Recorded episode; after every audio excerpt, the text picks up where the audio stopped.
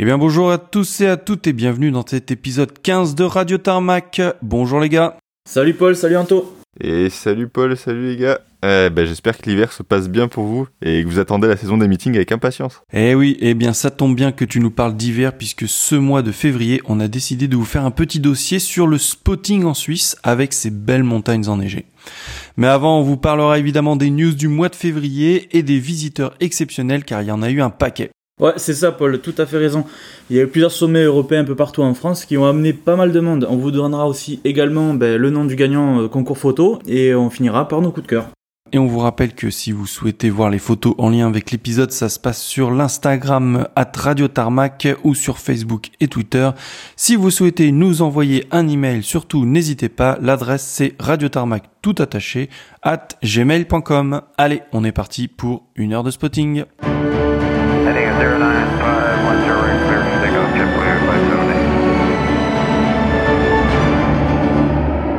Allez, ben, je vais commencer les news. On vous a parlé le mois dernier du retrait des 4 BAE 146 de la Royal Air Force. Bah, comme on l'avait dit, un est déjà au musée à Duxford et deux autres devraient partir très prochainement vers leur nouvel opérateur dont le nom est désormais connu, c'est Pioneer en Australie. Et donc le mois dernier, rien n'avait fuité sur leur euh, éventuel remplacement et euh, finalement Scramble nous révèle ce mois-ci qu'ils seront remplacés par deux Falcon 900 Helix. Oui, ça a étonné pas mal de monde hein, d'ailleurs ce choix vu que le Falcon 900 c'est pas le dernier né des Falcon mais bon, c'est sûrement pour une question de coût.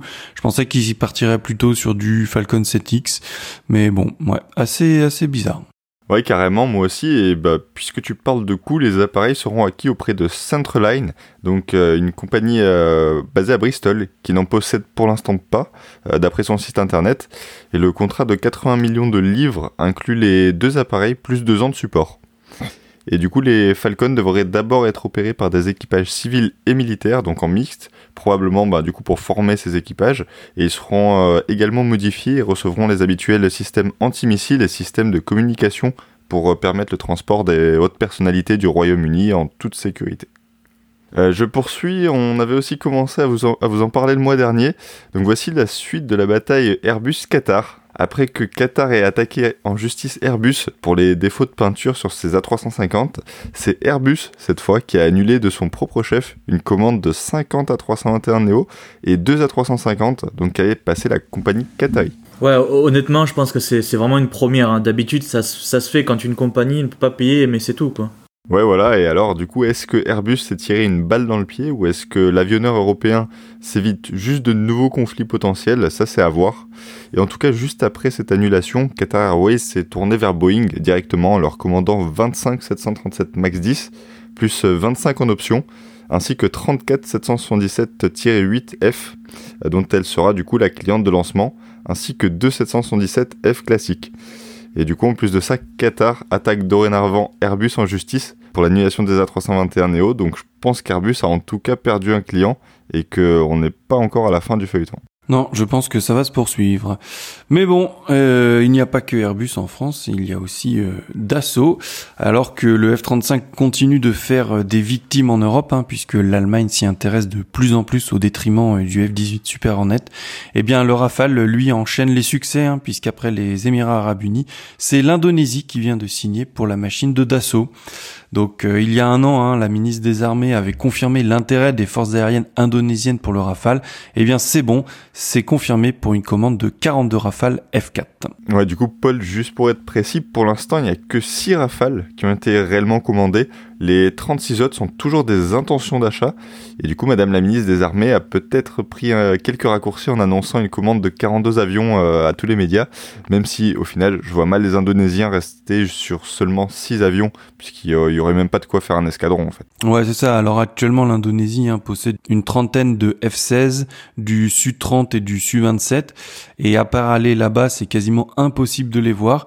Mais du coup, bah, les Rafales indonésiens étant construits à Bordeaux, eux, on pourra peut-être les, les avoir et on espère très très fort que l'Indonésie fera le choix d'un super camo car à part le Qatar hein, le gris uniforme euh, c'est un peu triste et du coup bah, pour les photos euh, fait, ça fait pas beaucoup de différence. Ouais c'est ça, bah, dans tous les cas il va falloir aller un peu plus régulièrement sur Bordeaux avec tout ça.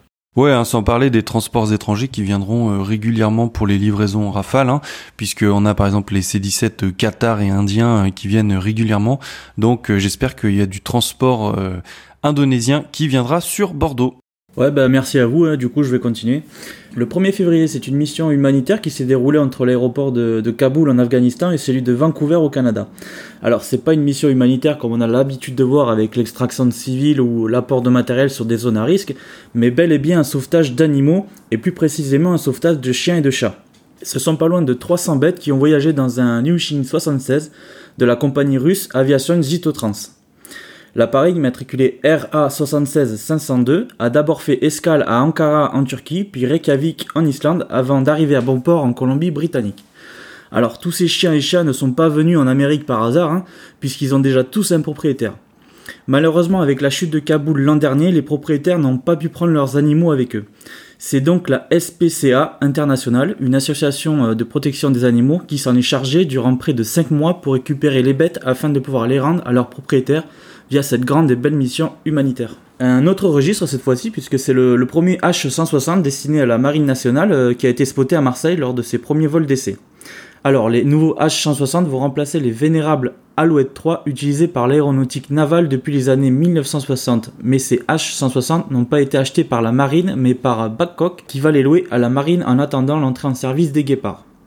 Guépard d'ailleurs qui sont basés sur une cellule de H160 mais qui posséderont un aménagement et des systèmes militaires. L'idée c'est de constituer une flotte intérimaire dans l'attente de la mise en service du Guépard. Cette flotte intérimaire sera complétée par 12 Dauphins N3 loués auprès de Heli Union afin de compenser le retrait des Lynx et soulager les NH90 NFH. Les H-160 loués par la Marine nationale seront affectés à des missions de recherche et de sauvetage à partir des bases de Lanvéoc, Poulmic, Cherbourg et Hier. Merci Quentin. Eh bien allez, on va faire une petite mise à jour de la saison de meeting 2022 et on va évacuer les mauvaises nouvelles immédiatement. Car oui, il reste encore euh, des mauvaises nouvelles pour cette saison. Et donc je commence par l'annulation du meeting de Roanne 2022. Après les annulations en 2020 et 2021 à cause du Covid, l'édition 2022 n'aura elle non plus pas lieu. Alors la raison n'est pas liée au Covid, mais au fait que le responsable historique du meeting, hein, Monsieur Chavroche, n'est plus pour des raisons professionnelles en capacité d'assumer l'organisation de l'événement.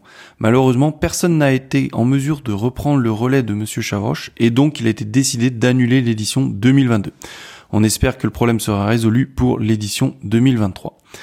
Deuxième mauvaise nouvelle, et on traverse la Manche maintenant, car en Angleterre, il y a deux gros meetings tous les ans. Il y a donc le Royal International Air Tattoo, hein, qu'on appelle plus communément le RIAT, et le second meeting est le Flying Legend, qui est largement plus orienté Warbirds.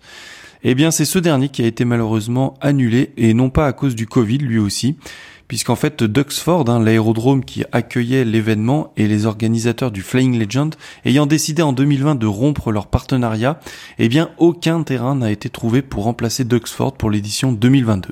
Il faudra donc espérer que le problème se règle pour l'édition 2023. Ouais, c'est triste, hein. Rassure-nous, est-ce que t'as quand même des bonnes nouvelles? Mais oui, bien sûr que j'en ai. Il y en a pas mal, puisque le mois dernier, on vous a parlé du programme du Gusto Tactical Display pour la saison 2022. Eh bien, nous avons eu ce mois-ci des informations de la part des requins Mike, la patrouille de Rafale B des escadrons de chasse 1-4 et 2-4. Les entraînements ont commencé début février et comme l'année dernière, la démo durera une quinzaine de minutes et présentera les principales missions du 1-4 et du 2-4. On aura donc une simulation de passe de tir canon, une attaque au sol et bien sûr une interception comme dans le cadre de leur mission de police du ciel. Les requins Mike devraient participer à quatre manifestations cette année, mais on n'a pas encore le détail. on peut déjà se dire qu'ils participeront aux portes ouvertes de leur base de Saint-Dizier le week-end du 25 juin. Oui, voilà, donc il reste trois manifestations à découvrir. Pour finir, on apprend aussi qu'un des deux équipages a été changé pour cette saison 2022. Ouais, bon, bah reste plus qu'à découvrir tout ça. On a aussi appris euh, dans le même temps que la 400M Solo Display avait lui aussi commencé sa préparation sur simulateur pour la saison 2022. C'est ça exactement, tout comme le Rafale Solo Display qui a effectué ses premières démonstrations devant la commission de sécurité des vols pour validation. Le nouveau démonstrateur, un Bubu, a donc déroulé son ruban 2022 qu'on a hâte de découvrir lors des meetings de cette saison. Petite info encore pour rester dans les meetings de l'armée de l'air, puisque les billets pour le meeting de l'air de la base aérienne 709 de Cognac qui aura lieu les 21 et 22 mai a ouvert. Il faudra payer 17 euros pour accéder à la base et profiter du spectacle. Pour l'instant, on n'a aucune information quant à un possible spotter day, mais dès que l'info tombera, eh bien on vous tiendra au courant. Allez, on repart à l'étranger maintenant puisque les participants du Tiger Meet 2022 qui aura lieu en Grèce sur la base d'Araxos du 9 au 20 mai ont été dévoilés sur le site de la Tiger Association. Alors nous aurons donc les classiques F16 belges hein, qui seront rejoints par les F16 portugais, mais surtout les polonais et les turcs qu'on n'avait pas vus depuis quelques éditions. Niveau F18, les Suisses et les Espagnols seront de la partie. En Eurofighter, les Italiens et les Allemands répondront présent. Toujours chez les Allemands, et c'est toujours un plaisir de les voir, les Tornado IDS et ECR sont aussi annoncés, tout comme les JAS 39 Gripen tchèques. Au niveau des hélicoptères, hein, comme l'année passée, les Italiens enverront leur AB-212, mais aussi leur HH-101 César. Ils seront rejoints par du Inde tchèque et probablement de l'Apache grec. Euh, yes, tu parles des Indes tchèques, il faut en profiter, hein, car ils seront bientôt remplacés par des super cobras américains. Ouais, et les Tchèques ont toujours des décos magnifiques, hein. on a toujours en tête l'Alien Tiger du NTM de 2016. Au niveau des Français, eh bien le CE 130 et le C 330 enverront du Rafale et la Marine nationale sera représentée par la flottille 11F, mais pas que, et c'est là la surprise de ce NTM puisque la flottille 4F est aussi annoncée avec des E2C Hawkeye. Bien sûr, tout ce beau monde sera accueilli comme il se doit par les F-16C et D de l'Hellenic Air Force. Ouais, du coup, beaucoup de choses intéressantes hein, pour ce NTM 2022. Euh, On voit que quasiment toutes les unités membres participeront, et probablement que les tensions avec la Russie ont joué un rôle là-dedans. En tout cas, c'est une belle édition qui se prépare. Oui, et puis c'est le grand retour euh, des Turcs en Grèce. Hein. Ils étaient absents des éditions dernières à cause des, agissements euh, politiques du président Erdogan, mais il semblerait que les tensions se soient mises de côté pour entraîner leurs pilotes turcs. Ouais, on reste plus qu'à surveiller les inscriptions pour les Spotter Day du coup. Hein. Exactement, hein, surtout qu'on connaît la qualité des spotter day en Grèce, il y a moyen de faire du lourd à mon avis. Allez, pour finir, euh, petit bonus et petit scoop, hein, puisque on nous a confirmé qu'il y aurait bien un avion décoré pour le retrait du service du Mirage 2000C qui aura lieu fin juin. Alors on le rappelle, hein, ce sera une cérémonie purement militaire et pour le moment, il n'est pas question d'ouvrir cet événement au public, ni même aux spotters comme c'était le cas pour l'anniversaire des 80 ans. Néanmoins, Orange est très bien spotable hein, depuis l'extérieur, donc cette nouvelle déco devrait être faisable même depuis les grillages. Pour l'instant, on ne sait pas à quoi elle va ressembler cette nouvelle décoration, ni même la couleur, mais on sait par contre que ce n'est pas un design de Régis Roca, que c'est quelqu'un d'autre qui a fait ce design. Donc encore beaucoup de mystères autour de cette décoration, mais on connaît le 2.5, ils vont nous faire monter la sauce jusqu'au mois de juin. Ouais, pas très étonnant de savoir ça. Master Gusto nous l'avait dit, hein, ils veulent tout donner pour leur dernière sortie, donc à mon avis, ça va taper très fort. Hein. Ouais, je pense aussi que ça va être sympa, et en tout cas, ça fait plaisir d'avoir la confirmation qu'il y aura une décoration spéciale pour, euh, pour ce retrait. Bon, et du coup, je continue. Hein. J'ai bien cru que ce mois-ci, j'allais rien avoir à vous dire dans la rubrique euh, retrait de flotte, et franchement, ça aurait été top. Mais non, malheureusement, le 21 février, on a appris via les médias que China Southern Airlines allait retirer prochainement ses 5 à 380 qu'elle a reçus entre 2011 et 2013. Donc euh, pour l'instant, aucune annonce officielle n'a été faite encore hein, par la compagnie chinoise. Mais là aussi, c'est une courte vie opérationnelle, du coup, d'une dizaine d'années pour euh, ces A380, euh, dont deux sont déjà stockés depuis l'automne 2021. Et on n'a pas cette date exacte de retrait, mais ça devrait aller assez vite.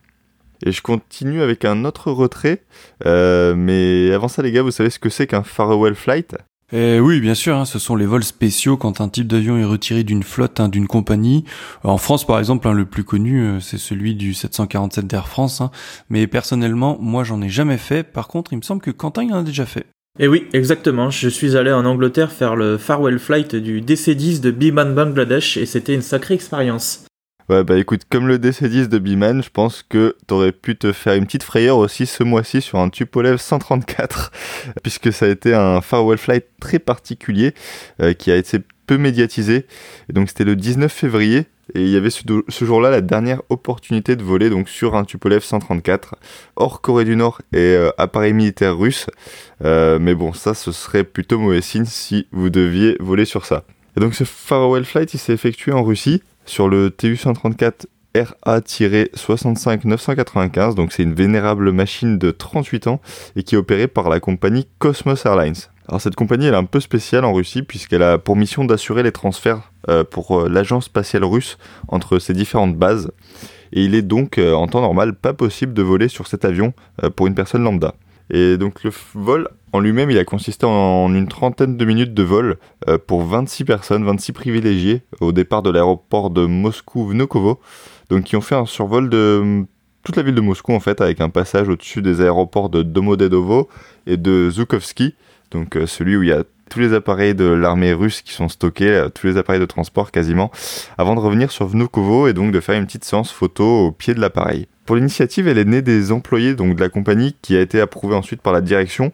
Donc ça, ce qui est vraiment top. Hein. Après, c'est aussi triste puisque euh, même en Russie, en fait, les appareils de conception russes et de conception soviétique ont tendance à disparaître. Ouais, c'est vrai que les vieux appareils, hein, comme les TU-134, les TU-154 euh, disparaissent hein, de plus en plus, voire même sont quasiment devenus euh, impossibles à voir.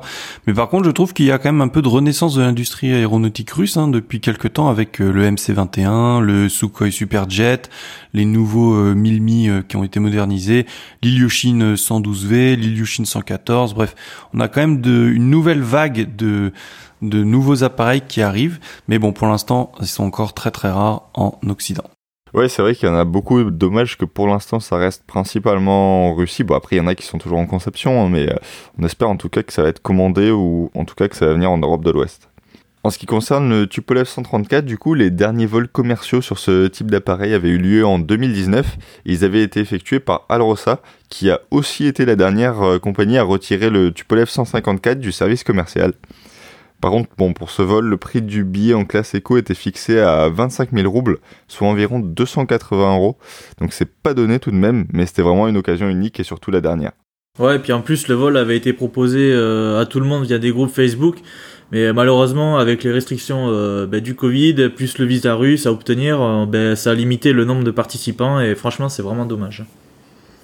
Allez, merci Anto. Du coup, je continue. Euh, ben, cette fois-ci pour les débuts. donc, Lufthansa a pris possession de son premier Airbus A321 P2F alors, euh, pour rappel, hein, P2F, ça veut dire simplement euh, Passenger to Freighter, hein. donc traduisez simplement euh, passager en cargo. En effet, ces avions qui portent ce nom-là sont des anciens avions passagers qui ont vécu et qui sont totalement convertis en avions cargo avec l'ajout d'une porte cargo sur la partie avant gauche du fuselage. Pour le moment, Lufthansa a pris en leasing deux exemplaires auprès d'une entreprise singapourienne qui s'occupe également de la conversion. Les appareils euh, devraient être basés sur Francfort et ils opéreront pour le compte de Lufthansa Cargo en Europe. La 321 P2F peut charger jusqu'à 28 tonnes de matériel, ce qui en fait un sérieux atout sur des lignes courtes en Europe, sans besoin de monopoliser un gros porteur qui pourrait avoir des difficultés euh, à se poser sur certains terrains, et surtout qui volerait ben, quasiment à vide. Bon, en tout cas, il va falloir ouvrir les yeux hein, sur nos terrains car l'avion immatriculé DAEUC est entièrement blanc, sans aucun titre ni logo. Et pour le moment, Lufthansa n'a pas communiqué sur une éventuelle livrée spéciale ou même euh, basique sur cet appareil. Ouais, je pense qu'ils ont tellement besoin de cet appareil que la peinture attendra euh, un peu et elle arrivera un peu plus tard, comme euh, les 767 d'Air Canada Cargo hein, qui sont encore aux anciennes couleurs d'Air Canada. Ouais, en tout cas, les P2F, on va en voir de plus en plus hein, dans les prochaines années. Ça commence déjà un peu partout là ça va être un peu triste aussi que du 321 quoi. Ouais, ça va un peu faire la diversification avec les 737 euh, fret hein, qu'on voit un peu partout. Et puis d'ailleurs, hein, pour rester sur euh, Lufthansa, leur premier 787 est sorti euh, des usines de Boeing, donc ça devrait pas tarder à arriver chez nous. Ouais, exactement. Donc prochainement, on va en parler. Allez, je continue. Avantier a acquis ce mois-ci son premier Dash 8 Q400 pour remplacer ses deux anciens Fokker 100 qui sont d'ores et déjà vendus à Networks Aviation, ce qui est une compagnie australienne, encore une fois. Euh, l'avion est un ex-avion de chez Flybe euh, de quasiment 15 ans d'âge qui était stocké depuis la faillite de la compagnie anglaise en 2020 et il a été réimmatriculé en DAASH. Petit clin d'œil à la compagnie donc. Avantier devrait en recevoir au moins deux autres dans le mois qui suit. Euh, on m'a parlé un peu militaire, donc euh, ça y est, vous en avez parlé lors de sa sortie peinture. Le premier euh, des 6 C-130J aux couleurs de l'armée allemande a été livré. Il s'agit du 55 plus 01 et il devrait donc faire partie du futur escadron franco-allemand basé à Évreux, qui devrait être pleinement opérationnel en 2024. Ouais, c'est assez étrange, mais l'avion a été photographié à, à l'arrivée à Évreux et il avait tous ses titres et toutes ses cocardes masquées, donc c'est un peu étrange. Ouais, probablement qu'il devait encore arriver sous euh, registre américain et qu'une fois arrivé à Évreux, euh, les papiers pour le faire euh, intégrer dans la flotte de la Luftwaffe ont dû être faits. Ça, ça doit expliquer les choses. Bon, bien, merci les gars en tout cas pour toutes ces news. Hein. Alors, on aurait pu aussi vous parler des Américains d'attaque hein, qui ont craché le Mirage F1 immatriculé N633AX qui était le seul ex-Mirage F1 français à avoir encore un camo sable. Boeing a proposé son P-8 Poseidon à l'armée canadienne pour remplacer euh, les P-3 Orion.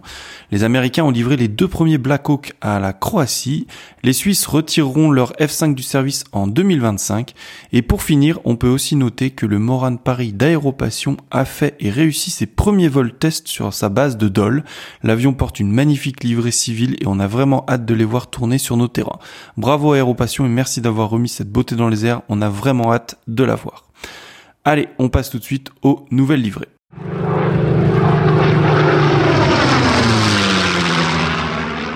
Beaucoup de nouvelles livrées ce mois-ci et on commence tout de suite avec toi Quentin.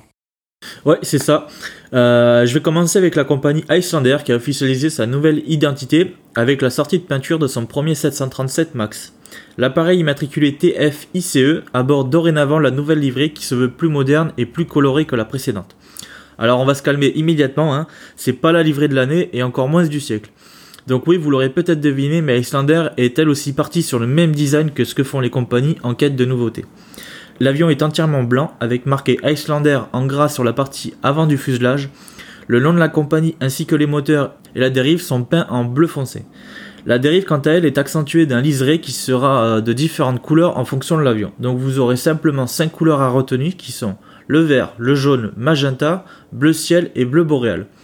Ces couleurs ne sont pas choisies par hasard puisqu'elles représentent les différentes couleurs des aurores boréales. Cette nouvelle identité sera appliquée à tous les appareils de la flotte suivant leur planning de maintenance.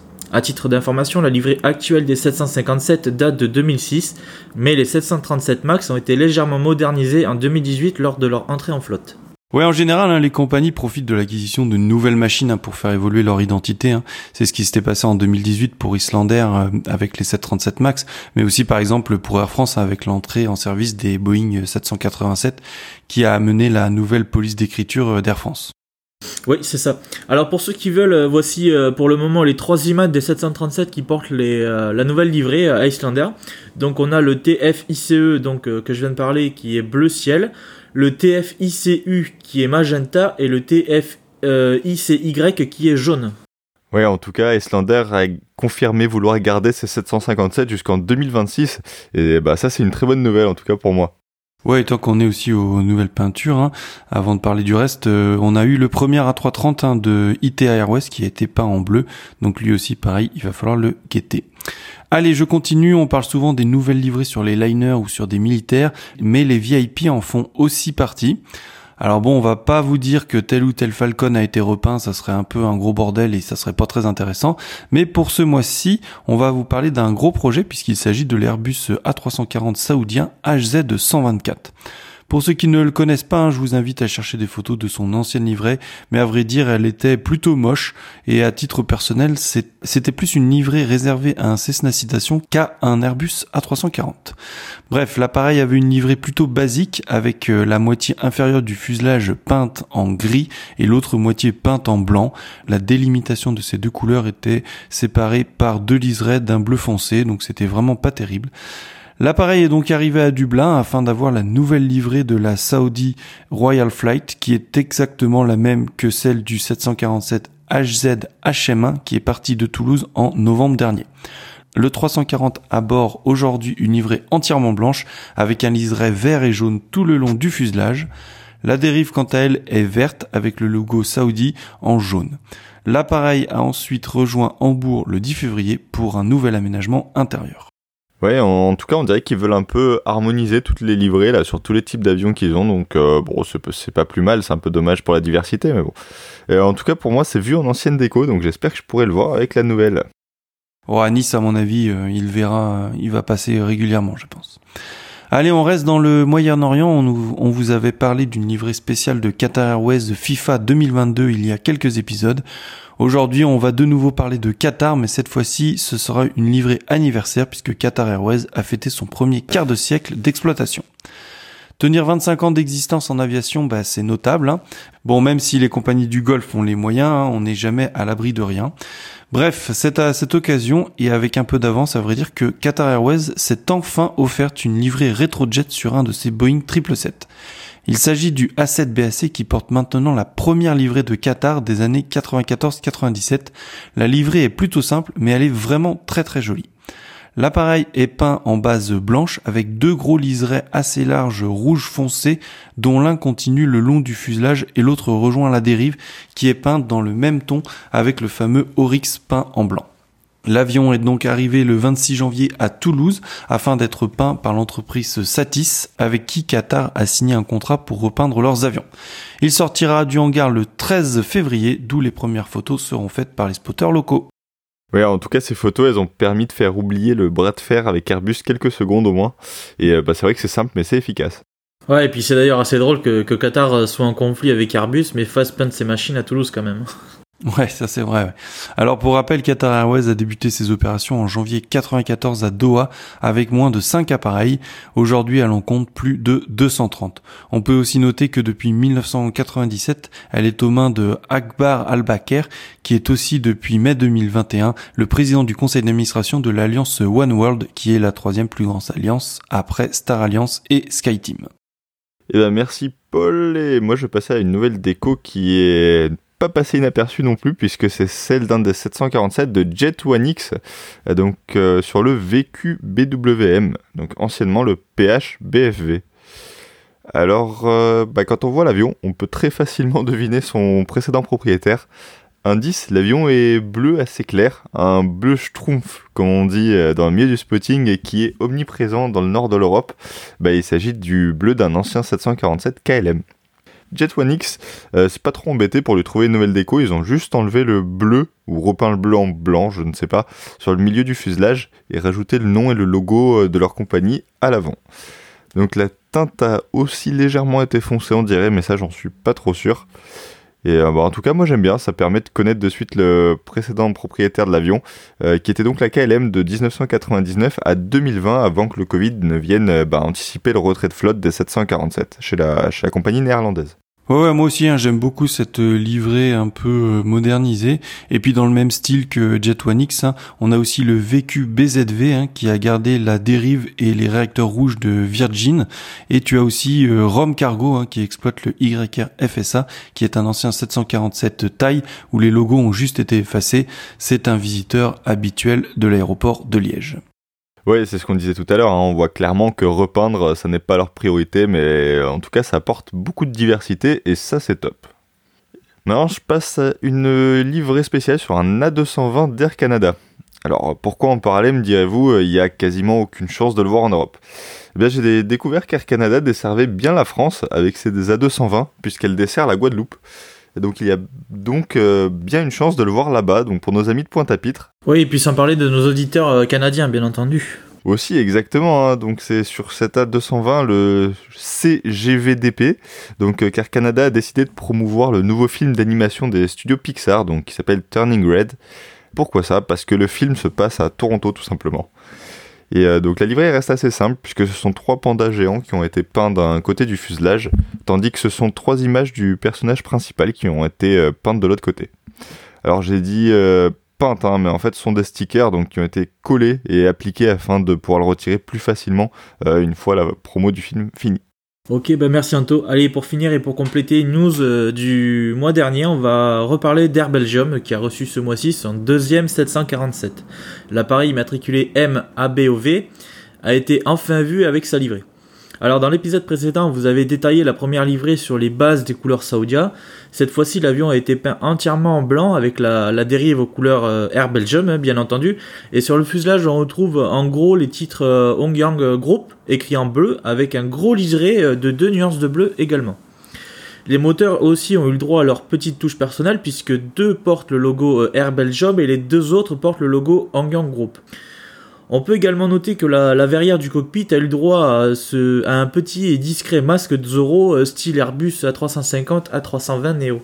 Ouais, apparemment, hein, CMA CSGM va transférer en juin ses vols de Liège vers Roissy-Charles de Gaulle pour continuer d'opérer leurs vols vers Chicago et Atlanta avec un numéro de vol commençant par 2C, soit le même numéro de vol que celui de la SNCF, donc ce sera probablement la fin du contrat avec Air Belgium.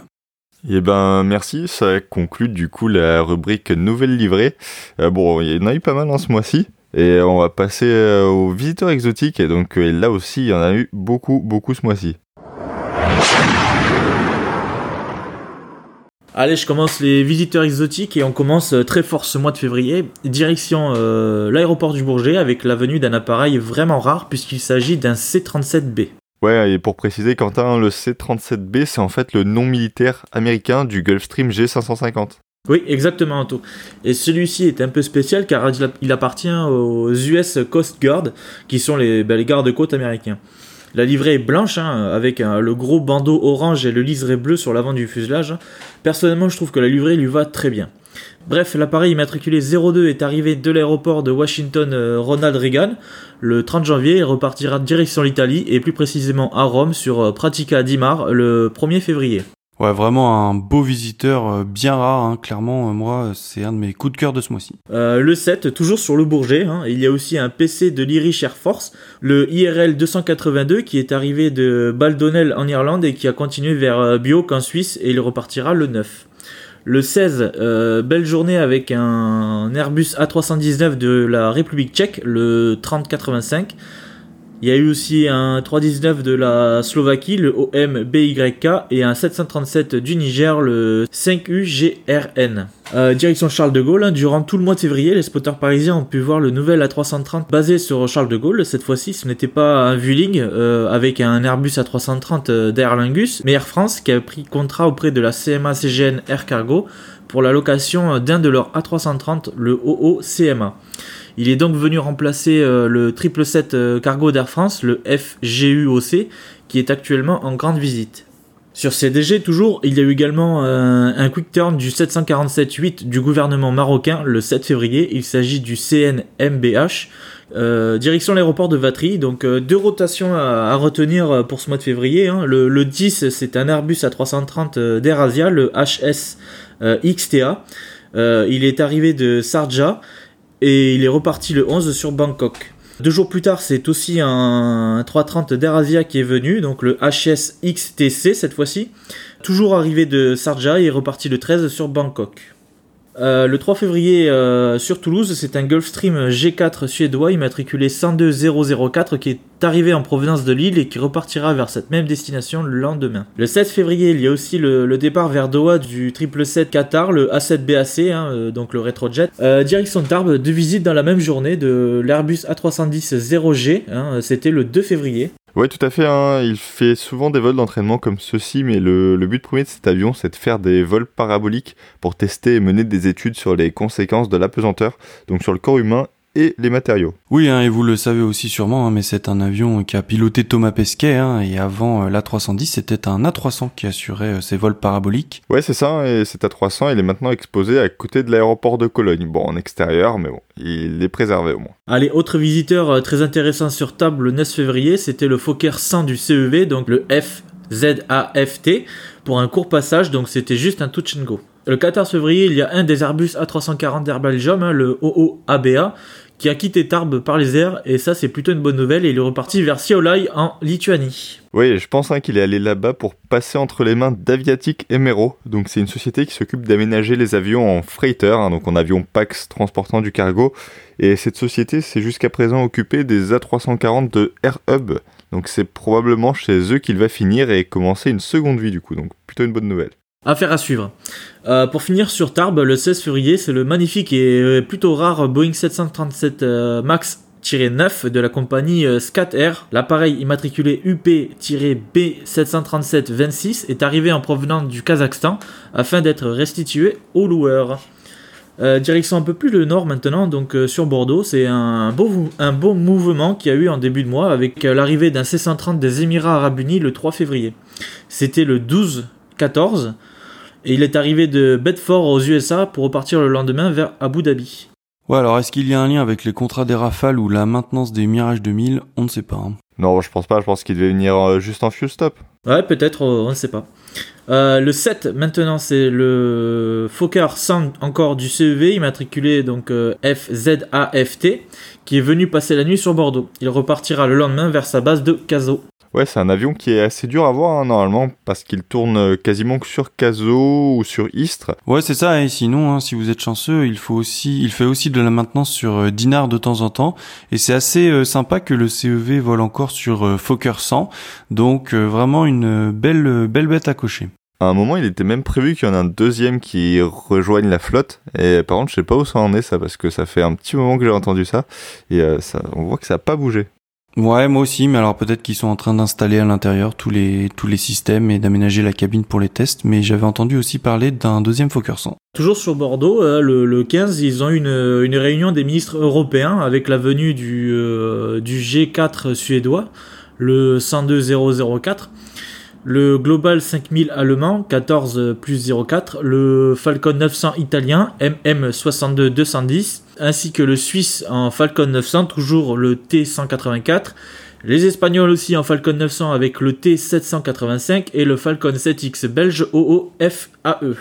Sur Châteauroux, euh, ben, petit mois tranquille avec euh, le 1er février la nouvelle venue du C27 euh, de Leonardo, le CSX 6223. Il venait de Turin et il est reparti vers des Decimo Manu Airbase. Sur l'île, on vous avait parlé de l'île dans l'épisode dernier où les Danois avaient basé durant le mois de janvier un de leurs CL-60 pour la surveillance des côtes françaises. Eh bien, il a été remplacé le 4 février par un magnifique ATR de la Guardia di Finanza.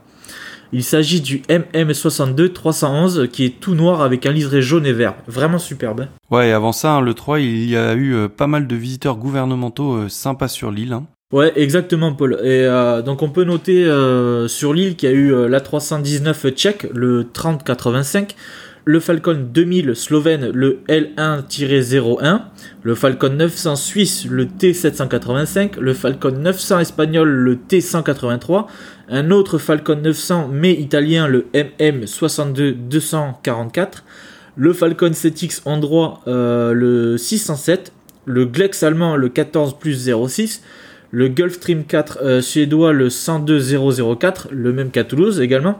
Et pour finir, il y a aussi un Learjet 45 de l'armée irlandaise, le IRL 258. Ils ont été rejoints par le CL60 croate, le 9A CRO, le 4 euh, février. en tout cas, c'est bien parce qu'à chaque fois, il y a des IMAT différentes qui viennent. C'est toujours les mêmes avions, mais des IMAT différentes. Ça fait que si tu fais le tour de France, t'arrives à avoir toutes les flottes. Ah bah attends, c'est pas fini, hein, parce que là, on continue avec les sommets européens. Ouais, exactement, Paul. Et bah du coup, moi, je continue avec le sommet One Ocean, donc euh, qui a eu lieu euh, à Brest le 11 février. Et donc les visiteurs ont commencé à arriver la veille, le 10 février. Euh, donc on a vu du très beau monde par là-bas. Par exemple, le très rare Boeing 737-700 BBJ de l'armée de l'air colombienne qui est venu sur Brest. Donc c'est le FAC 0001, FAC 001, qui est arrivé en provenance du Luxembourg. Et le Colombien a été accompagné ce même jour par le 340 du gouvernement égyptien, le SUGGG, donc là aussi c'est super rare. Et il y avait un paquet de visiteurs, je vais faire la liste. Donc il y a eu l'A319 de Tunisair TS IMQ, le Falcon 50 de l'armée portugaise, le 17403, un A320 de TUS Airways, donc le 5B DDK, le CL60 croate, là encore le 9A CRO, un Falcon 7X namibien, V5 Gun, ça aussi c'est pas mal, un A319 de l'armée allemande, le 1501, le Learjet 45, le IRL 258, un Falcon 900 italien, le MM 62 244, donc vraiment du très très lourd. Ouais, un Brest qui est gâté, hein, car eux, ils ont eu euh, deux sommets en deux mois. Ouais, c'est ça, puis surtout avec des avions différents à chaque fois, donc ça c'est vraiment sympa aussi pour eux. Et on continue sur Brest du coup avec le 14, le passage du C26D, donc le 900-528 de l'US Navy, que l'avion arrivait de la base de Sigonella où il est reparti une heure plus tard. Le 15, il y a eu un petit déroutement d'un 787 Air France, les F HRBD. Donc c'était un déroutement pour raison médicale. L'avion reliait initialement Bogota à Paris et il est reparti une heure plus tard après avoir transféré son passager malade vers l'hôpital de Brest. On passe ensuite à Quimper, donc euh, première fois qu'on va vous parler de Quimper. Ce petit aérodrome situé à quelques kilomètres de Brest a eu un très beau visiteur le 10 février, donc lié au sommet, euh, sommet de Brest, avec le passage du 7X du gouvernement de Namibie, le V5GON, donc où il est venu passer la nuit au parking, bah, parce qu'il y avait plus de place à Brest tout simplement. Il y a une super belle photo de nuit qui est sortie qu'on avait un peu passé sur les groupes. C'est vraiment une belle opportunité pour. Ensuite, on fait une grosse diagonale et on passe dans le sud de la France avec Cannes. Donc le 2 février, Cannes a reçu la visite d'un Puma de la marine espagnole, donc siglé SAR, Search and Rescue.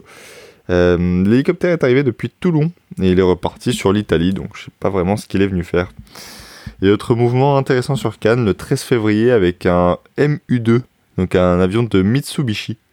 C'était le N466 DC qui est arrivé et reparti sur Annemasse en milieu de journée. On passe euh, un peu plus à l'est sur Nice avec euh, la venue le 8 février du premier A330 de K5 Aviation, le Daxeo Delta Alpha X-Ray Eco Oscar. Donc il s'agit de leur premier A330 et c'est une version tirée 300, donc qui était initialement destinée à Hong Kong Airlines mais qui n'a jamais été livrée. Qui est fou, c'est que cet avion a été vu ben, à Toulouse le 7 février lors de sa livraison au départ vers Shannon, et puis il a volé euh, sur le Bourget ben, dès le lendemain. Et puis on peut noter aussi que le, 8 hein, février, il a également fait un aller-retour le Bourget-Nice. Ouais, c'est ça, il a pas mal bougé cet avion, puisque le 9 février, donc juste après, il est arrivé aux Pays-Bas, à Wonstrecht, pour euh, l'aménagement de sa cabine. Et je continue sur Nice avec le 12 février, un passage de 2 V22 Osprey de l'USAF. Comme d'habitude, les machines arrivaient d'Angleterre et transitaient vers l'Italie.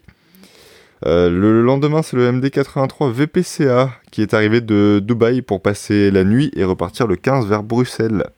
Le 17 janvier, on a eu le rare et unique A318 VIP aux couleurs de la Saudi Airlines. Donc à Nice, on est plutôt habitué à leur 777, mais bon, ça change.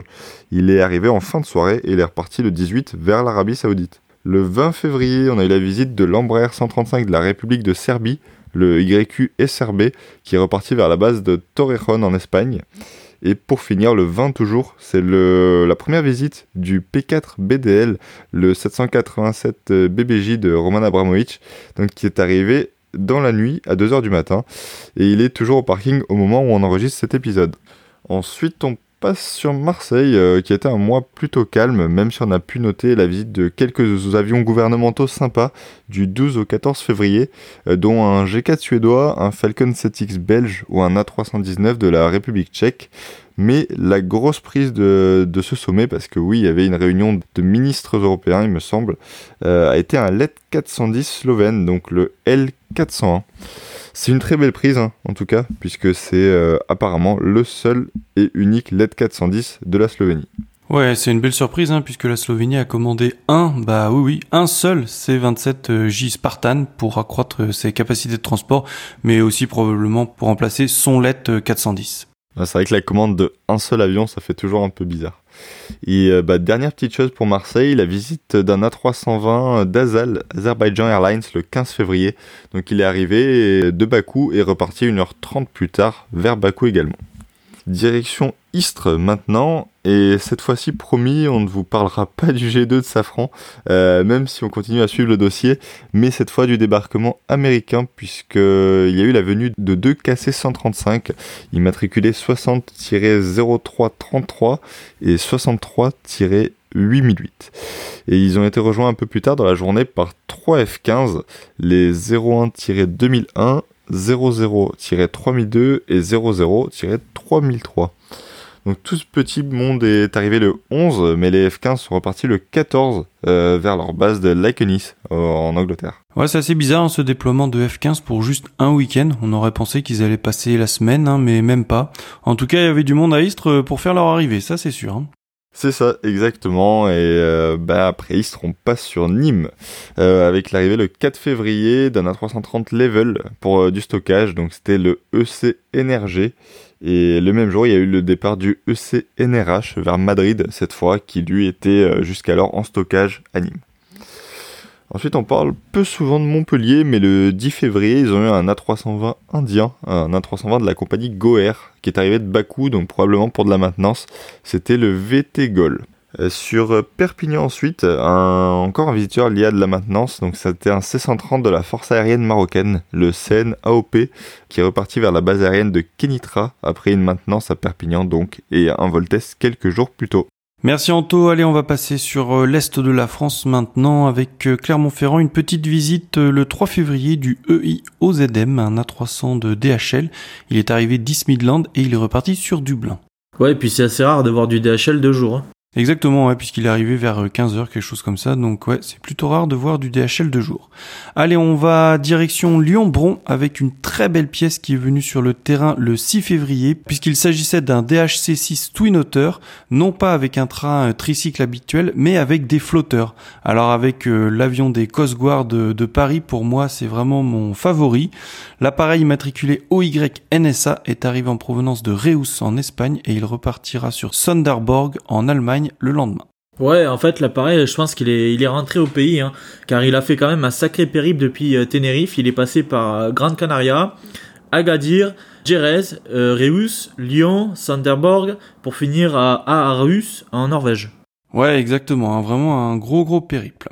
Sinon, le 9 février, eh bien, nouveau sommet européen, et donc les Lyonnais ont pu aussi avoir leur sommet européen et voir passer sur leur terrain de Bron, eh bien, un global simil de l'armée allemande, hein, immatriculé 14 plus 05, mais également le même jour, ils ont eu un A319 CJ de l'armée de l'air italienne immatriculé MM 62 174, un Falcon 7X de l'armée hongroise le 607, un Falcon 900 de l'armée espagnole le T18-3, direction Saint-Exupéry qui n'aura pas eu de gros gros trafic ce mois-ci à part la venue d'un C160 Transal de l'armée de l'air et de l'espace qui passera la nuit du 17 au 18 au parking.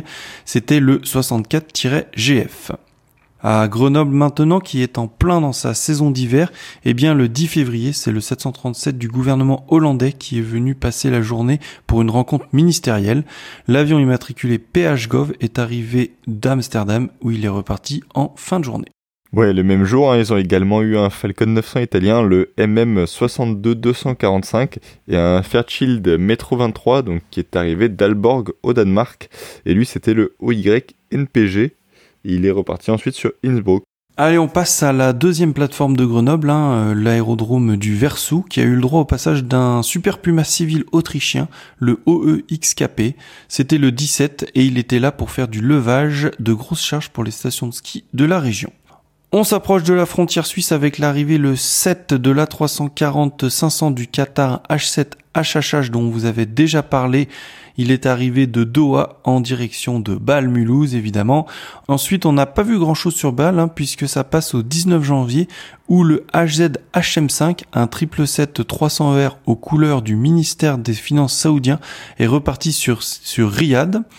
Alors pour les puristes, hein, le HZHM5 portait juste avant euh, l'immatriculation HZMF9. Ouais, et le lendemain, on continue dans les Saoudiens, donc c'est le HZMF7, donc un 787-8 aux mêmes couleurs qui est arrivé sur Bâle depuis Riyad là aussi. C'est ça, il commence à avoir une belle flotte quand même, surtout avec le 340 HZ124 qui a été repeint, comme on l'a dit un peu plus tôt. Allez, on part à Genève, on passe la frontière avec la venue le 7 février d'un 787 de la Royal Air Maroc sur la rotation vers Casablanca. C'était le CNRGS. On passe sur Bruxelles avec le sommet Afrique-Europe qui a amené de belles pièces à partir du 15 février comme l'A340 du gouvernement égyptien, le SUGGG, le 319 italien MM62-174, le 319 OMBY de la République slovaque, le 319 de la Côte d'Ivoire, le TU-VAS, le 757 9H AVM, qui est d'ailleurs parti ensuite sur Châteauroux le 18 février, et plus rare, il y a eu aussi le 9J1, qui est le Challenger 60 de la République de Zambie. Il y avait bien sûr quasiment tous les jets des gouvernements européens dont on ne va pas vous parler puisque ce sont souvent les mêmes, mais on peut quand même noter la visite du nouveau Falcon 7X grec HAF 273, du Falcon 50 portugais 174-03, du LED 410 slovène 401 dont on a parlé à Marseille et du G450 algérien 7T VPR pour finir avec un G550 américain le 01 941. Voilà qui conclut euh, ce gros dossier sur les visiteurs exceptionnels avec beaucoup beaucoup de euh, sommets européens un peu partout en France. Donc je ne sais pas si ça va se calmer pour le mois de mars, mais en tout cas il y avait beaucoup de choses à dire. On va passer tout de suite au dossier sur la Suisse.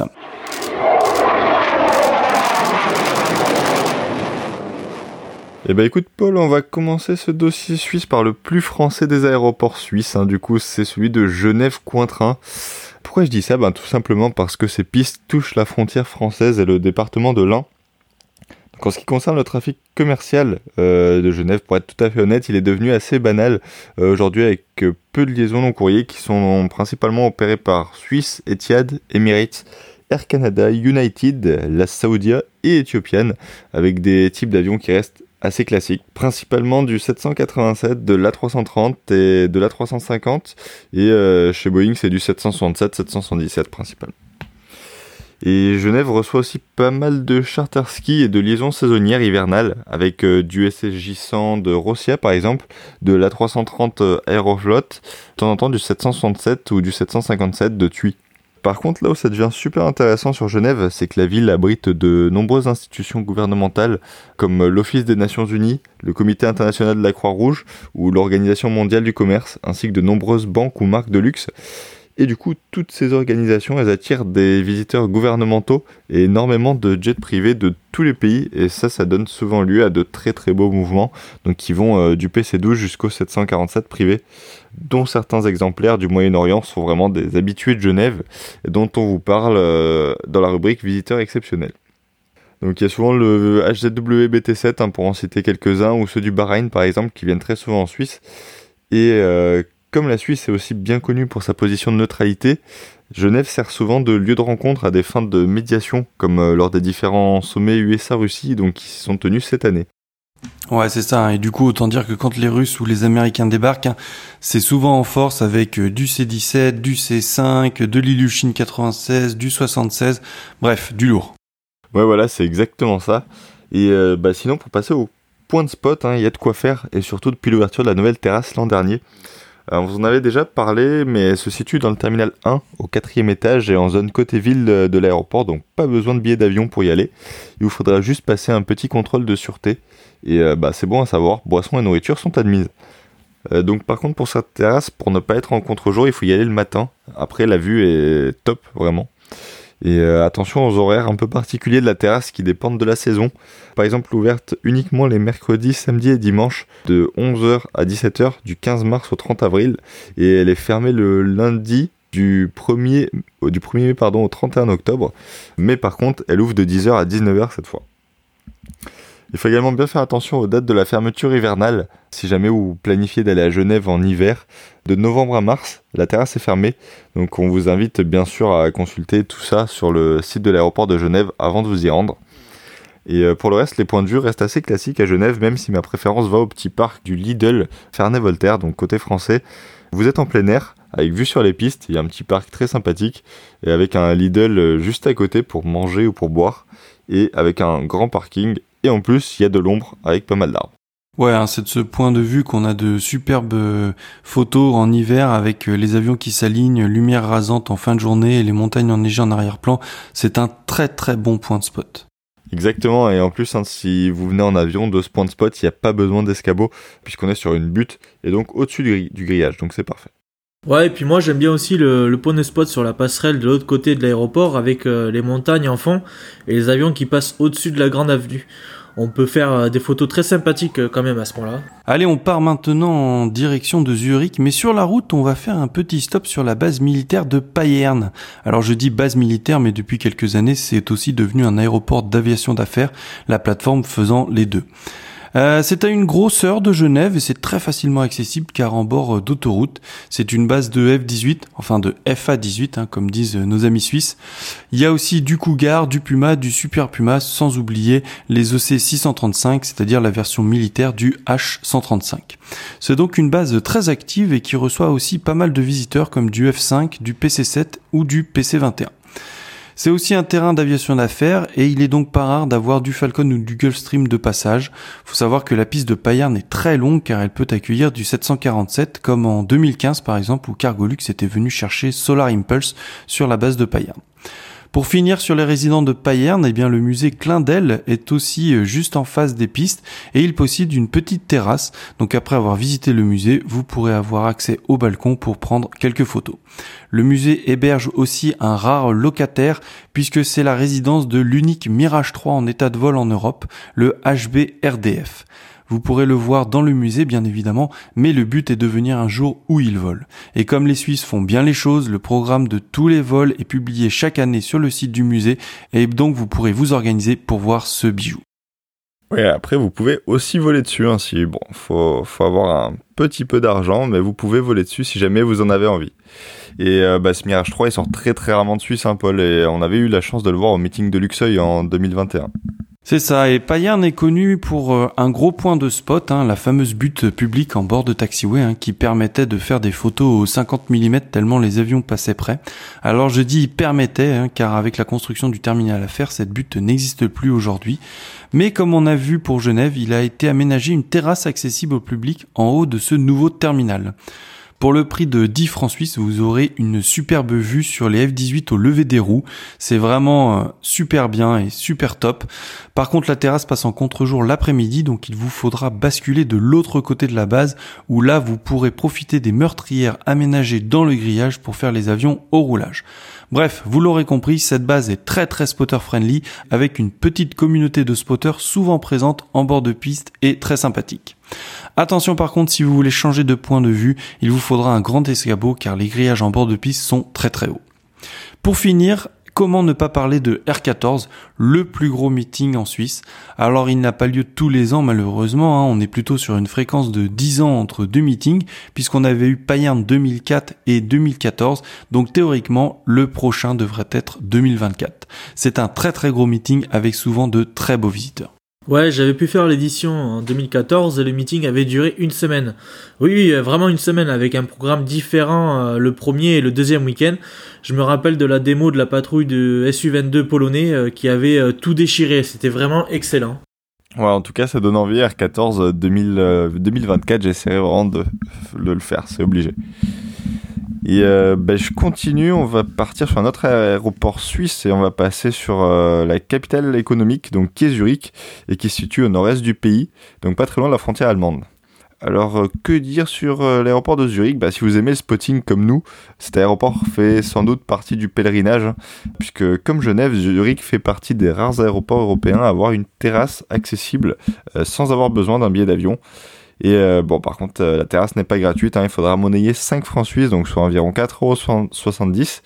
Et il faudra là aussi montrer patte blanche, donc comme à Genève, pour euh, accéder à cette terrasse, avec bien entendu un filtre et un contrôle des sacs rayon X. Cette terrasse, elle fait partie de l'identité de Zurich, hein, car les photos les plus célèbres sont prises de ce point de vue. Et quand je dis célèbres, je parle des photos de rotation tardive hein, des gros porteurs en été, ou comme cette fameuse photo d'un triple set de Malaysia Airlines, donc qui fait un tail strike en juillet 2004 lors de son décollage.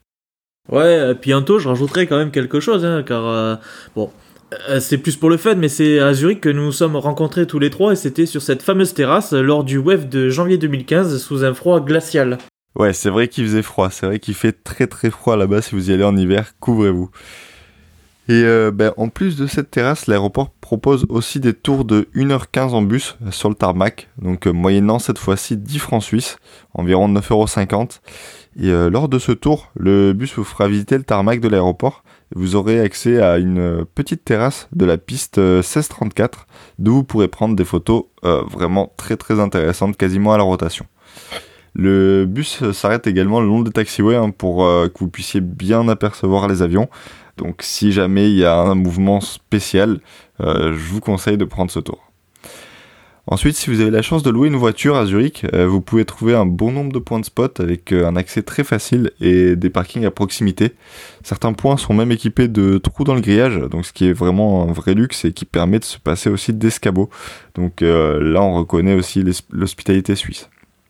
Et bah, Zurich a un gros trafic long courrier avec beaucoup d'avions intéressants, donc en commençant par ceux de Suisse et d'Edelweiss, euh, bien sûr dans Zurich et la base principale.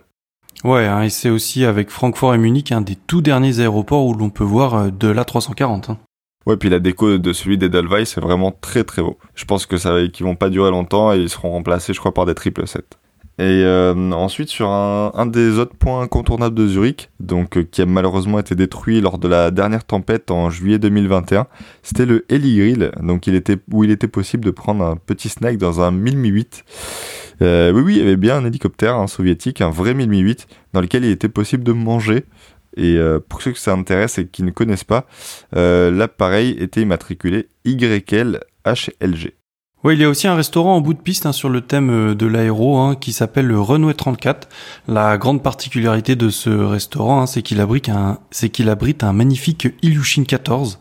On peut donc euh, manger euh, sous les ailes de l'avion et profiter de la vue. Alors attention, par contre, c'est la Suisse, donc la sortie au restaurant n'est pas donnée. Il faut compter un petit 50 euros par personne minimum pour manger. Le portefeuille d'Anto s'en souvient encore. Alors ouais, franchement mon portefeuille s'en souvient, mais par contre c'était vraiment sympa. C'était vraiment sympa, on mange vraiment sous l'Ilushin ou dans la cabine, il y a deux, il y a deux endroits.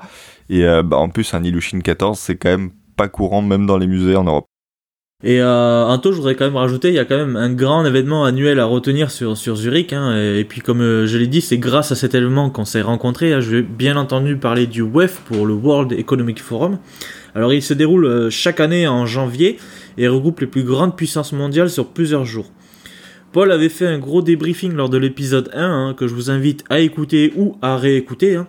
Mais pour faire simple, euh, ce sont les chefs d'État, les ministres, des chefs d'entreprise qui viennent sur ce forum afin de discuter sur différents sujets comme euh, l'environnement, la santé ou des problèmes urgents par exemple. Hein.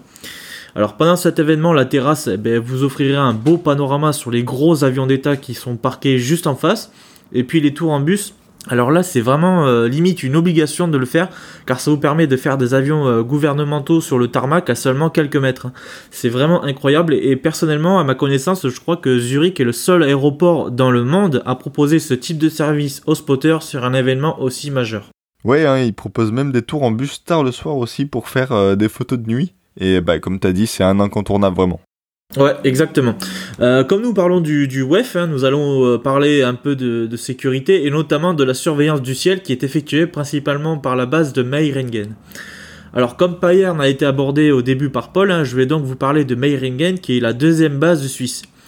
Cette base qui paraît euh, petite au premier, au premier abord et qui est en réalité une, plutôt une grande base, abrite en son sein l'escadron 8 dit Destructor qui est constitué de F5E Tiger, et de l'escadron 11 dit Tiger qui lui vole sous FA-18 Hornet.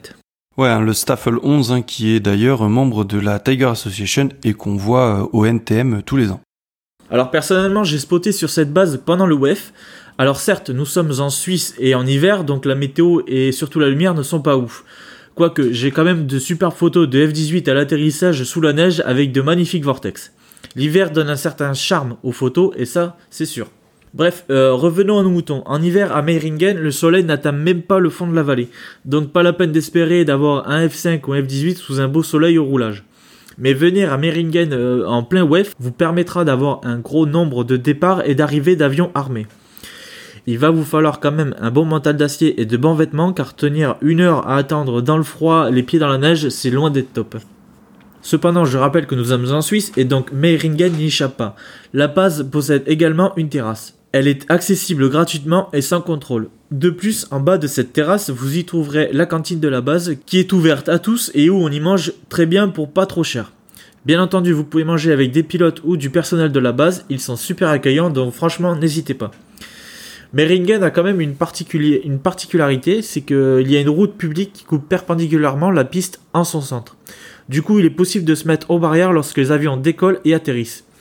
Je vous mets au défi de me trouver une base militaire où il est possible d'être à seulement quelques mètres de chasseurs en post-combustion lors de son décollage. À mon avis, ça risque d'être compliqué à trouver.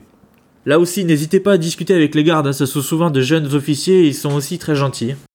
Ouais, pour moi aussi, c'est un incontournable. Hein. Comme tu dis, c'est une des bases les plus potables que j'ai pu voir avec des possibilités de photos, mais qui sont vraiment excellentes. Hein. Je sais pas si la base restera si accessible avec l'arrivée des F-35, mais pour le moment, c'est vraiment le pied, c'est vraiment un incontournable. Oui, exactement, Paul. Et puis il existe différents points de vue euh, connus sur la base, hein, notamment un euh, où les chasseurs sortent de la montagne. Car oui, hein, les avions sont tous parqués dans des bunkers qui sont creusés dans la montagne. Personnellement, hein, j'aimerais bien visiter un jour euh, cette partie de la base. Hein. ça doit vraiment être impressionnant euh, de vue de l'intérieur, surtout quand on connaît la taille d'un F-18. Exactement. Et puis, bah, comment parler de Meiringen sans parler d'Axalp hein J'ai même envie de dire comment parler de la Suisse sans parler d'Axalp. Alors, Axalp, c'est quoi? Eh bien, c'est un événement mondialement connu qui a lieu tous les ans mi-octobre. Il s'agit d'un exercice de tir en montagne et c'est probablement un des seuls événements au monde où vous pourrez voir des avions faire des passes canons avec des munitions réelles. C'est tout bonnement incroyable. Par contre, qui dit événement exceptionnel dit conditions exceptionnelles, car oui, Axalp, eh bien ça se mérite. Et ça se mérite à l'effort et à la sueur de votre front. L'exercice a lieu en montagne, dans un cirque, au-dessus de la station de ski de l'Axalp. Pour vous y rendre, tout est très simple et balisé. L'exercice commençant à 8h, il vous faudra mettre le réveil à 4h30 pour rejoindre un des parkings prévus à cet effet et rejoindre les bus qui vous emmèneront à la station de ski. Une fois à la station de ski, vous emprunterez un télésiège pour vous monter un peu plus haut avant de commencer la grosse partie, la randonnée pour rejoindre le lieu de l'exercice. Alors comptez environ deux heures de randonnée dans le noir, à la lampe frontale, dans la boue, sac à dos sur le dos. Je vous ai dit, l'Axalp, ça se mérite. Une fois au bout du chemin, installez-vous confortablement dans cet immense amphithéâtre naturel et profitez du spectacle offert par les forces aériennes suisses. Alors honnêtement, Axal, faudrait en faire un épisode complet tellement il y a de choses à dire dessus. Sachez quand même qu'une bonne préparation est nécessaire. Par exemple, il faut amener de l'eau, de la nourriture en haut, en plus de votre matériel photo, des affaires de rechange et surtout que vous ayez une bonne condition physique car ça grimpe dur et c'est pas une randonnée sur du plat. Il vous en coûtera 60 francs suisses, soit environ 55 euros pour y accéder et uniquement en cash. Mais là aussi, toutes les informations et les dates sont très facilement trouvables sur Internet. Comme je vous ai dit, c'est un événement mondialement connu, donc il a été fait et refait. Vous avez des reports un peu partout. Pour finir, je rajouterai qu'Axalp est un événement très très sensible à la météo. Les tirs se font en montagne et donc l'exercice est très souvent annulé pour cause de mauvais temps. Personnellement, j'y suis allé quatre fois et sur les quatre fois, deux éditions ont été annulées, dont une où on est monté pour rien. Soyez prévenus car vous risquez de dépenser beaucoup d'argent pour pas grand chose. Par contre, quand ça marche, c'est un des spectacles aériens les plus fous qui m'étaient donné de voir. Ouais, merci Paulin. C'est vrai que l'Axalp, c'est vraiment dingue. Et bah, Quentin, va falloir qu'on y passe un jour. Ouais, mais je crois que je vais devoir m'entraîner un peu avant parce que je vais pas mourir en haut. mais non, t'inquiète, t'inquiète, ça se fait. Ouais, il faut absolument qu'on le fasse et faire un, épisode dessus parce que c'est vraiment un incontournable. ben voilà, hein, c'était un rapide tour de la Suisse, ah bah, parce qu'il y aurait encore beaucoup beaucoup de choses à dire. Euh, on n'a pas parlé de Sion et de ses montagnes magnifiques ou encore de l'usine Pilatus par exemple. Ouais, c'est vraiment un pays euh, qui a une très grosse euh, culture aéronautique avec des gros événements et de grosses plateformes, mais qui abrite aussi pas mal de pépites comme les hélicoptères euh, K-Max de Rotex ou le Kamov 32 de Heli Suisse. C'est ça, hein, il y a vraiment pas mal de pépites un peu partout. Le pays est pas très grand, donc on peut vraiment tout faire en voiture. C'est vraiment excellent. Par contre, la Suisse, ça se prépare et ça s'organise, hein, car c'est un pays qui coûte très très cher. Mais avec une bonne préparation, vous avez moyen de limiter les frais et de vous régaler un maximum. Allez, avant de passer à nos coups de cœur, revenons un peu sur notre concours photo de ce début d'année. Ouais, du coup, on a une quinzaine de participants et après deux semaines de vote et d'élimination sur notre compte Instagram, eh ben, c'est la photo de Damien qui a remporté la bataille face au C135 d'Enzo. Ouais, donc félicitations à toi Damien donc euh, qui a gagné la carte mémoire Lexar de 64 Go et Enzo qui a reçu le lot de goodies. Alors on devait faire une interview du vainqueur, mais malheureusement nos emplois du temps n'étant pas très compatibles et le mois de février étant plus court que les autres, nous n'avons pas pu trouver de créneau pour avoir Damien avec nous ce mois-ci. Oui, dans tous les cas, merci à tous les participants et félicitations à nos deux gagnants. On verra si on en refait un, nouveau concours euh, l'année prochaine. Ouais, c'est ça. Bon allez, tout de suite, on passe à nos coups de cœur.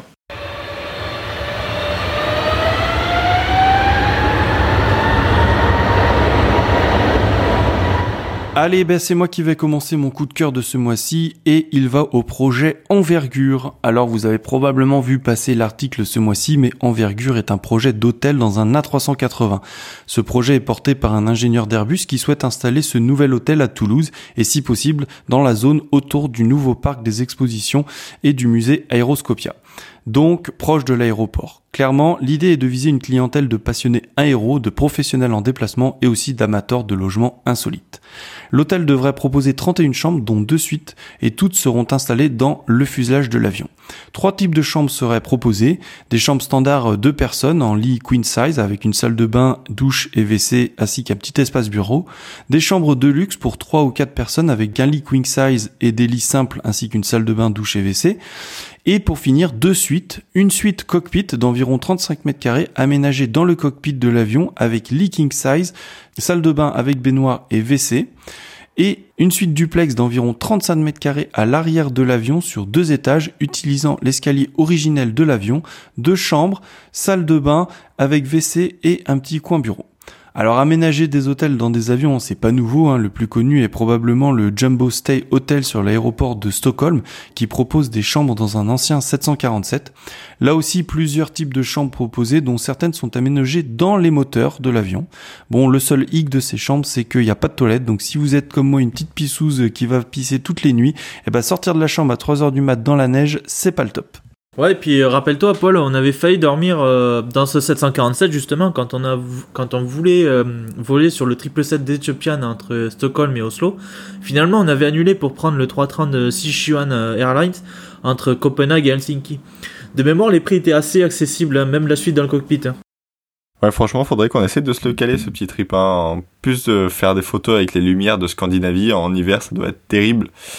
Et bah, Quentin, comme tu parles de 747, on a aussi vu cette semaine euh, l'ancien 747 de British Airways, le GCIVB, donc qui porte la livrée rétro Negus, euh, se transformer en discothèque.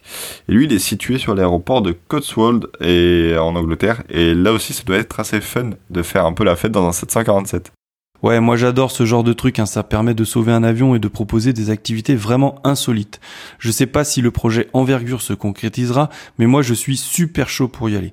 Normalement, l'ouverture est espérée en 2024, mais s'il faut aménager tout l'avion, je pense que la machine arrivera sûrement fin 2022 ou début 2023.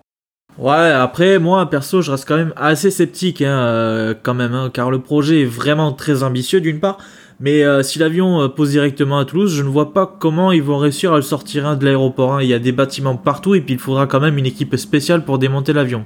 Enfin bref, j'attends de voir ce que ça va donner. Ouais, pour moi, c'est un peu comme Quentin. J'adore, j'adore l'idée du projet. Par contre, je suis assez sceptique sur sa réalisation. Euh, après, c'est vrai que le, le, positionner juste à côté du musée Aéroscopia, je pense que ça peut attirer pas mal de monde et du coup entretenir le projet. Eh ben écoute, pour moi, je vais passer à mon coup de cœur aussi. Et pour moi, ce mois-ci, je vais vous faire part de quelque chose d'assez triste, hein, puisqu'il s'agit du décès d'un aviateur, de Gail Alvorsen, à l'âge de 101 ans. Donc c'est donc l'occasion de revenir sur la vie de ce lieutenant de l'US Air Force, qui était à l'origine des fameux Candy Bombers. Donc on est donc en 1948, euh, Berlin-Ouest fait face à un blocus terrestre et ferroviaire total de la part de l'Union soviétique euh, pour forcer les Alliés à quitter la ville. Et euh, donc pour éviter que la population ne meure de faim, l'armée américaine, en accord avec ses alliés à elle, décide donc de mener un pont aérien euh, via un corridor euh, autorisé de 20 miles pour acheminer vivres, nourriture, carburant et charbon aux 2 millions d'habitants de Berlin. Donc ce pont aérien commence le 26 juin 1948 avec 32 C-47, donc qui est la version militaire du DC-3, qui vont transporter en tout 80 tonnes de nourriture et de carburant ce jour-là. Ensuite, les C-47 sont rejoints par des C-54, beaucoup de C-54, qui est euh, la version militaire du DC-4 et qui sont opérés depuis Rhein-Main et Wiesbaden à l'époque. Donc dans un de ces C-54, il y a le lieutenant Gail Alvorsen, donc qui pilote alors ce type d'appareil, ainsi que des C-47 depuis 6 ans pour l'US Air Force. Lors d'un de ces jours off, que le lieutenant passe au voisinage de l'aéroport à aller regarder les avions, euh, il aperçoit un groupe d'une trentaine d'enfants derrière un grillage de l'aéroport de Tempelhof. Il alla les voir et leur proposa la dernière chose qu'il avait à leur donner, donc qui était à l'époque deux barrettes de chewing-gum à la menthe.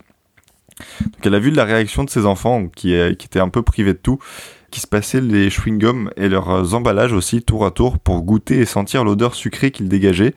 Euh, il décida de ramener d'autres friandises et de la nourriture lors de son prochain vol.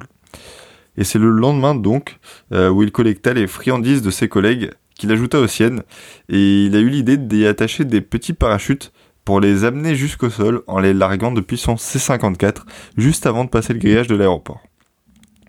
Et ben du coup lors du largage, le pilote avait l'habitude de battre des ailes, donc pour que les enfants puissent le reconnaître et savoir qu'il allait larguer des choses, ce qui lui valut aussi le surnom de Uncle Wingly Wings. Il recommença l'opération et petit à petit l'engouement était tel que les enfants étaient de plus en plus nombreux à attendre les désormais célèbres largages, incitant d'autres équipages à faire de même, et ce qui donnera naissance à l'escadron non officiel des Candy Bombers. Et euh, au total, du coup, sur la période complète du blocus, ce seront environ 23 euh, tonnes de sucreries et de chocolat qui auront été larguées lors du blocus, donc qui sera levé le 12 mai 1949. Euh, le lieutenant Alvorsen, lui, fait depuis office de héros aux États-Unis et en Allemagne, où il reste également bien connu, notamment par les anciennes générations. Et malheureusement, donc, il est décédé le 16 février, à l'âge de 101 ans, après toute une carrière dans l'armée.